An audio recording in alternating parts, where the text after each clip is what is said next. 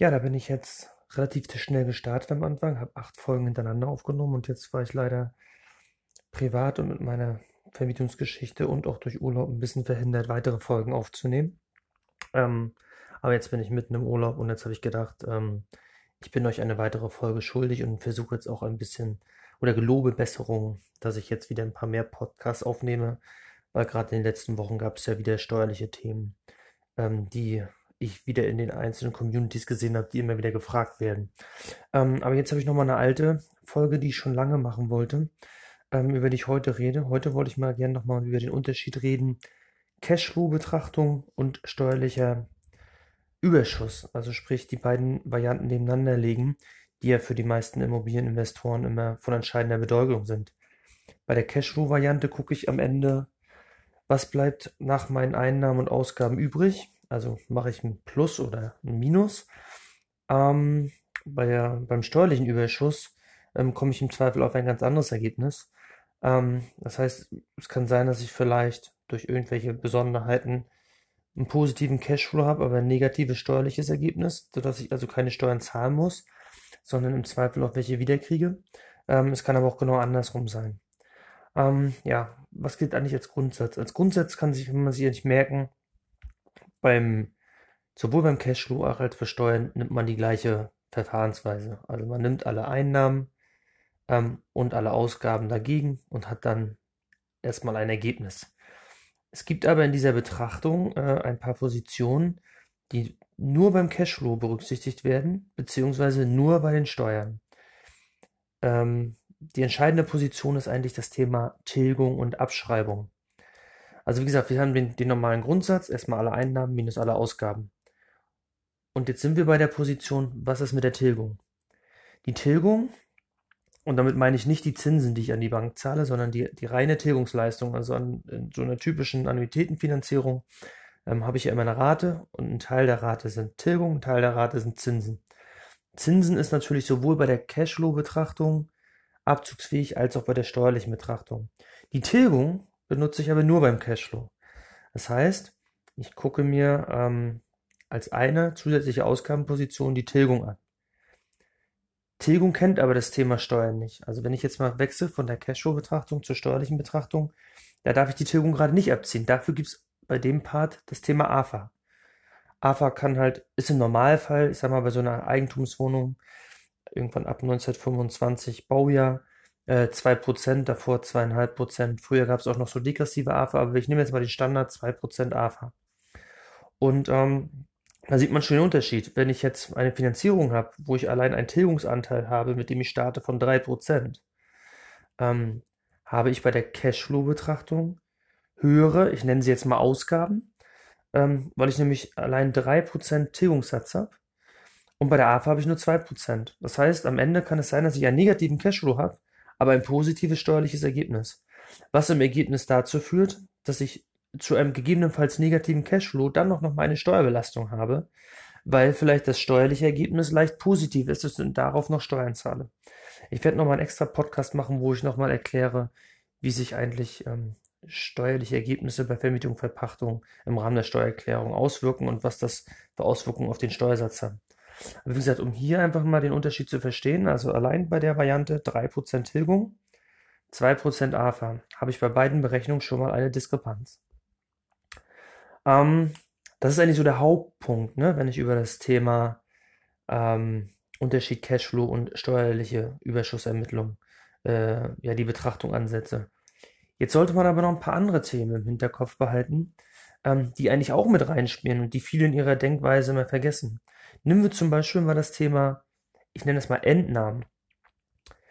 Ähm, Entnahmen für den Fall, dass ich zum Beispiel eigene Arbeitsleistung erbringe. Ähm, ich kann natürlich sagen, ähm, am Objekt, was ich nicht, ich male selber ähm, oder mache irgendwelche anderen Instandhaltungsmaßnahmen selber, Boden verlegen, was auch immer. Jeder kann ja ein bisschen mehr, der andere kann ein bisschen weniger. Ähm, trotzdem sind das ja, sag ich mal, Arbeitsleistungen, ähm, die äh, mich irgendwie, äh, mich irgendwie Zeit kosten. Und ähm, da muss man fairerweise zu sich sagen, okay, wenn ich die Arbeitsleistung in meinem eigentlichen Beruf ähm, nutzen könnte, könnte ich wieder in der, in dem Zeitpunkt Geld verdienen. Das kann ich natürlich bei Vermietung und Verpachtung nicht. Also sollte man vielleicht bei seiner Cashflow-Betrachtung fairerweise auch die Stunden, ähm, die man selber ins Objekt ähm, rein investiert, mit einem fiktiven Arbeitslohn ansetzen. Wie hoch man ihn ansetzt, das muss jeder für sich selber entscheiden. Im Zweifel setzt man ihn so hoch an, ähm, wie man in, bei seiner eigentlichen Tätigkeit vielleicht einen Stundenlohn verdient.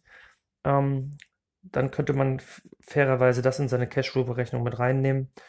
Ähm, weil wenn nun mal Arbeit anfällt am Objekt, dann sollte man das auch berücksichtigen. Steuerlich ist die eigene Arbeitsleistung natürlich nicht abzugsfähig. Das heißt, da finden wir diese Position nicht wieder. Ähm, woran man hier nochmal denken muss, ist, die Cashflow-Betrachtung ist natürlich keine Betrachtung, die irgendwie rechtlich festgelegt ist. Die, die kann jeder für sich selber irgendwo definieren. Ich würde diese Position eigene Arbeitsleistung damit reinnehmen. Ähm, wie gesagt, das kann aber jeder anders sehen, weil es keine Steu äh, rechtlichen Vorgaben gibt. Steuerlich kann man definitiv sagen, die eigene Arbeitsleistung ist nicht abzugsfähig. Ähm, ich habe die Diskussion in Foren öfter schon mal gesehen, dass Leute dann dafür eine fiktive Kostenposition ansetzen wollen. Klingt grundsätzlich auch erstmal aus Sicht, aus Sicht der ähm, Leistung, die man erbringt, logisch, weil man sagt, okay, das mindert ja irgendwo auch mein steuerliches Ergebnis. Ähm, da muss man dann die Konsequenz ziehen und sagen, dann müsste man aber auch die Leistung, die ich erbracht habe, also sprich, ich habe ja dann auch selber eine Einnahme generiert, weil ich an mich selber eine Leistung erbracht habe, müsste man dann ja irgendwo als Einnahme erfassen. Und um das zu umgehen, darf man es weder absetzen noch auf anderen Positionen ähm, als Einnahme ansetzen. Das ist ein Nullsummspiel und dahergehend findet es keine Berücksichtigung bei der steuerlichen Betrachtungsweise. Ja, was man noch berücksichtigen sollte, sind aus meiner Sicht immer so Positionen, ich nenne sie mal, die man eh hat.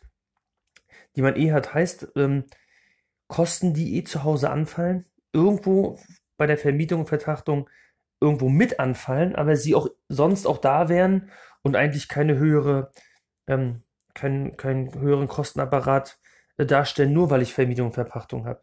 Dazu zähle ich zum einen den Verpflegungsmehraufwand. Also es hat ja jeder die Möglichkeit, ähm, wenn er länger als acht Stunden für sein Vermietungsobjekt unterwegs ist. Also ich sag mal, du hast ein Objekt, das ist 200 Kilometer entfernt, da musst du morgens zwei Stunden hinfahren. Dann musst du da, weiß ich, acht Stunden arbeiten, weil du irgendeinen Arbeitseinsatz für dich selber hast. Weiß ich, du malerst da, Boden verlegen, die üblichen Beispiele wieder. Im Zweifel auch einen ganzen Tag Besichtigung machen, was auch immer. Wenn du länger als acht Stunden von zu Hause weg bist, ähm, kriegst du einen ähm, Verpflegungsmehraufwand. Und diesen Verpflegungsmehraufwand, den kannst du steuerlich absetzen. Ja? Jetzt könnte man natürlich sagen, ja, den kann ich bei Cashflow ja auch absetzen. Ja, das mag vielleicht, das, das, so kann man rangehen, aber da sage ich mir wieder, egal wo ich gerade bin, essen muss ich eh. Also ob ich nun zum Vermietungsobjekt fahre und Mittag irgendwo essen muss oder ob ich den ganzen Tag zu Hause bin und essen muss ich habe eigentlich keine höhere Belastung durch Vermietung, Verpachtung. Trotzdem kann ich sie bei der steuerlichen Gewinnermittlung als Ausgabenposition absetzen. Und das ist aus meiner Sicht ein, ein Fakt, den man berücksichtigen sollte und der, ich sag mal, zugunsten der steuerlichen Gewinnermittlung als Ausgabe berücksichtigt werden kann. Gleiches Thema ist Arbeitszimmer. Nimm mal ein Beispiel. Jeder von euch hat ein Arbeitszimmer zu Hause. Ich sag mal, ihr seid ein Pärchen ohne Kinder, habt eine Dreiraumwohnung und sagt, ein Zimmer ähm, habe ich als Arbeitszimmer. Kann ich steuerlich nicht absetzen, weil ich im Zweifel auch ähm, einen eigenständigen Arbeitsplatz bei meinem Arbeitgeber habe oder noch irgendwo ein separates Büro. Ähm, trotzdem benutze ich es zu Hause, aber aus steuerlicher Sicht kann ich es erstmal für die eigentliche berufliche Tätigkeit nicht ansetzen, weil die Voraussetzungen nicht erfüllt sind. Ich lasse jetzt mal außen vor, dass es in Corona-Zeiten da sicherlich einige Besonderheit geben wird. Ähm, aber in diesem Standardjahr, wo wir kein Corona haben, wäre dieses Arbeitszimmer im Zweifel, weil da nicht die komplette berufliche Tätigkeit stattfindet, beziehungsweise es einen, einen anderen Ort gibt, wo ich arbeiten kann, der mir im Zweifel durch meinen Arbeitgeber zur Verfügung gestellt wird, ähm, darf ich dieses Arbeitszimmer steuerlich nicht absetzen. Obwohl wir uns einig sind, wir benutzen es als Arbeitszimmer. Äh, in dem Fall ist es so, da bin ich auch wieder bei diesen Position, bei dieser Position, ich habe die Kosten eh. Und jetzt kann ich im Rahmen des, äh, der Vermietung Verpachtung sagen, naja, ich benutze es im Zweifel ja auch hauptsächlich für die Vermietung Verpachtung. In dem Moment kann ich es natürlich steuerlich absetzen ähm, und minder wieder mein steuerliches Ergebnis. Auch da würde ich sagen, bei der Cashflow-Betrachtung würde ich es gar nicht mit reinnehmen, weil ich bei Cashflow ja sagen würde, pff, ja, ich habe die Kosten eh, auch wenn ich jetzt keine Vermietung hätte. Bei der steuerlichen Gewinnermittlung ziehe ich es auf jeden Fall mit ab und auch da habe ich wieder eine kleine, einen kleinen Unterschied. Ähm, das gleiche gilt eigentlich auch für Telefon- und Internetkosten aus meiner Sicht, ähm, weil ähm, die meisten von uns haben, sage ich mal, eine Internet-Flatrate oder eine Telefon-Flatrate. Das heißt, sie haben die Kosten auch hier wieder, sie haben die Kosten eh, ähm, aber jetzt können sie sie teilweise auch noch ähm, absetzen und ähm, steuerlich geltend machen, obwohl sie vielleicht bei der Cashflow-Betrachtung gar keine Relevanz haben, weil wir die Kosten in gleicher Höhe, auch ohne das Vermietungsobjekt, äh, werden die angefallen. Ja, das sind so ein paar Unterschiede zwischen der Cashflow und steuerlichen Betrachtung. Ah ja, einen Punkt habe ich noch vergessen. Ähm, das ist das Thema ähm, Rücklage. Rücklage ist natürlich ein Thema, ähm, wenn ich jetzt zum Beispiel mal mein Hausgeld angucke. Das Hausgeld teilt sich ja so gesehen in meinen drei Positionen. Umlagefähige Kosten, dann nicht umlagefähige Kosten und die Rücklage. So, die umlagefähigen Kosten, die sind ähm, bei mir erstmal im Rahmen des Hausgeldes Aufwand, sowohl bei Cashflow-Betrachtung auch als bei der steuerlichen Betrachtung. Das gleiche gilt bei den nicht umlagefähigen Kosten. Auch die sind bei der Cashflow und bei der Steuerbetrachtung Ausgabe. Die Rücklage, die ist beim Cashflow so gesehen auch erstmal eine Ausgabe. Steuerlich ist die äh, Rücklage, also die Zuführung zur Rücklage, keine Ausgabe. Das habe ich ja schon mal erklärt in einem anderen Podcast, dass die Rücklage ähm, immer erst steuerlich zum Aufwand führt, wenn sie auch verbraucht wird. So, und wenn wir jetzt mal in der normalen Phase sind, wo wir ähm, keine große äh, Instandhaltungsmaßnahmen im Objekt haben, sondern eine reine Zuführung in einem Jahr nur zu, zu den Rücklagen haben, da habe ich eine Diskrepanz, weil ich habe beim, bei der Cashflow-Betrachtung habe ich einen Aufwand, den ich bei der steuerlichen Betrachtungsweise nicht habe. Ähm, also haben wir da auch nochmal einen Unterschied. Ne? Ähm, auch das muss man ähm, muss man nochmal bedenken, wenn man den Cashflow und die Steuern gegenüberstellt. Ähm, ja, ich habe mir hier noch einen kleinen Punkt aufgeschrieben, über den ich nochmal reden wollte, ist natürlich das Thema ähm, Unterschied Tilgung AFA. Da will ich nochmal drauf zurückkommen. Ähm, bei der AFA meine ich natürlich das Beispiel mit den Gebäuden. Ne? 2% AFA bei Gebäude und im Gegenzug auf der anderen Seite vielleicht 3%, 4%, 5% Tilgung im Rahmen der Finanzierung. Ähm, anders verhält es sich natürlich ähm, wenn ich ähm, bewegliche Wirtschaftsgüter habe äh, im Rahmen eines Vermietungsobjekts. Zum Beispiel, weil ich, ähm, ich sag mal, ein Bett oder einen Schrank kaufe bei möblierter Vermietung ähm, oder noch einen Badzimmerschrank oder, äh, oder, oder Küchen etc. Da habe ich teilweise die Möglichkeit, ähm, kürzere AFA-Zeiträume äh, in Anspruch zu nehmen. Und da haben wir natürlich auf der Gegenseite meistens keine Tilgung, weil wir solche Sachen meistens aus Eigenkapital bezahlen. Das heißt, da habe ich in der Cashflow-Betrachtung fairerweise in dem Jahr der Anschaffung den vollen Aufwand, weil ich das Ganze jetzt ja kaufe. Und auf der AFA-Seite habe ich im Zweifel eine Verteilung, also sprich auf der Steuerseite, habe ich eine Verteilung von AFA auf, weiß ich, drei Jahre, fünf Jahre, zehn Jahre, je nachdem, wie die AFA-Tabellen sind. Auch da kann es wieder zu einer Diskrepanz kommen, die man berücksichtigen muss. Ähm, Besonderheit da ist natürlich, ähm, sind GWGs, also geringwertige Wirtschaftsgüter. Das sind Wirtschaftsgüter, die ich eigenständig nutzen kann, die nicht ähm, im Zusammenhang mit irgendeinem anderen Wirtschaftsgut stehen. Ähm, das wäre zum Beispiel, sage ich mal, ein Bett, ein Schreibtisch, ähm, zum Beispiel auch ein, ein ich sag mal, ein, ein, ein Büroschrank oder ein Schreibtisch oder ein Bürostuhl äh, in meinem häuslichen Arbeitszimmer, was ich ausschließlich für Vermietung und Verpachtung nutze. Ähm, auch da kann ich AFA haben. Und ähm, da wäre zum Beispiel der Fall, wenn ich eine gewisse Wertgrenze äh, für geringwertige Wirtschaftsgüter nicht überschreite, ähm, dass ich die sofort im Jahr der Anschaffung absetzen kann. Ähm, die Wertgrenze sind 800 Euro Nettobetrag. Ja? Also Nettobetrag von dem Rechnungsbetrag, den ich äh, dafür leisten muss. Ähm, der Nettobetrag gilt auch dann für die Ermittlung dieser Wertgrenze, wenn ich nicht vorsteuerabzugsberechtigt bin. Also sprich, wenn ich, äh, ich sag mal, äh, nur vermiete und auch nicht steuerpflichtig äh, weitervermiete im Sinne der Umsatzsteuer, ähm, dann wird hier trotzdem der Nettowert für die äh, Grenze berücksichtigt.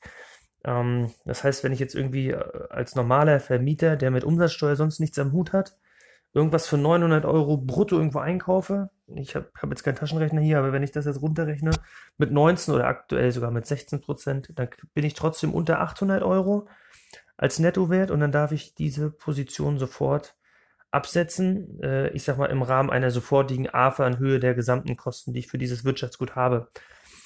Wenn ich das natürlich in dem Fall, ähm, also dieses Wirtschaftsgut, was ich jetzt gerade als GWG bezeichnet habe, ähm, wenn ich das jetzt in, in dem Jahr der Anschaffung sofort absetzen kann und aus Eigenmitteln gezahlt habe, dann habe ich natürlich wieder keine Diskrepanz zwischen Cashflow und Steuern. Nämlich bei Cashflow habe ich die volle Absetzung meiner finanziellen Mittel, die abgeflossen sind, und bei den Steuern habe ich die komplette AFA, weil ich ein geringwertiges Wirtschaftsgut habe. Also das muss man auch mal beachten, wenn wir beim Thema geringwertige Wirtschaftsgüter oder wie man sie öfter mal hört, GWGs nennen. Ähm, wichtig, was ihr euch merken müsst, äh, es gilt nicht mehr die 410 Euro Nettogrenze, sondern mittlerweile die 800 Euro Grenze. Und dann gibt es noch eine Alternative, die Sammelpostenmethode, aber die würde ich jetzt hier an der Stelle nur mal genannt haben und nicht, nicht, nicht weiter erläutern, weil es uns zu weit führen würde. Ja, ich hoffe, das reicht euch mal so als kleines, äh, als kleine Zusammenfassung meinerseits zum Thema Gegenüberstellung, Cashflow-Betrachtung, steuerliche Betrachtung, an was man alles zu denken muss, wenn man seine Berechnung macht. Und ähm, ja, ich freue mich auf den nächsten Podcast. Bis dahin.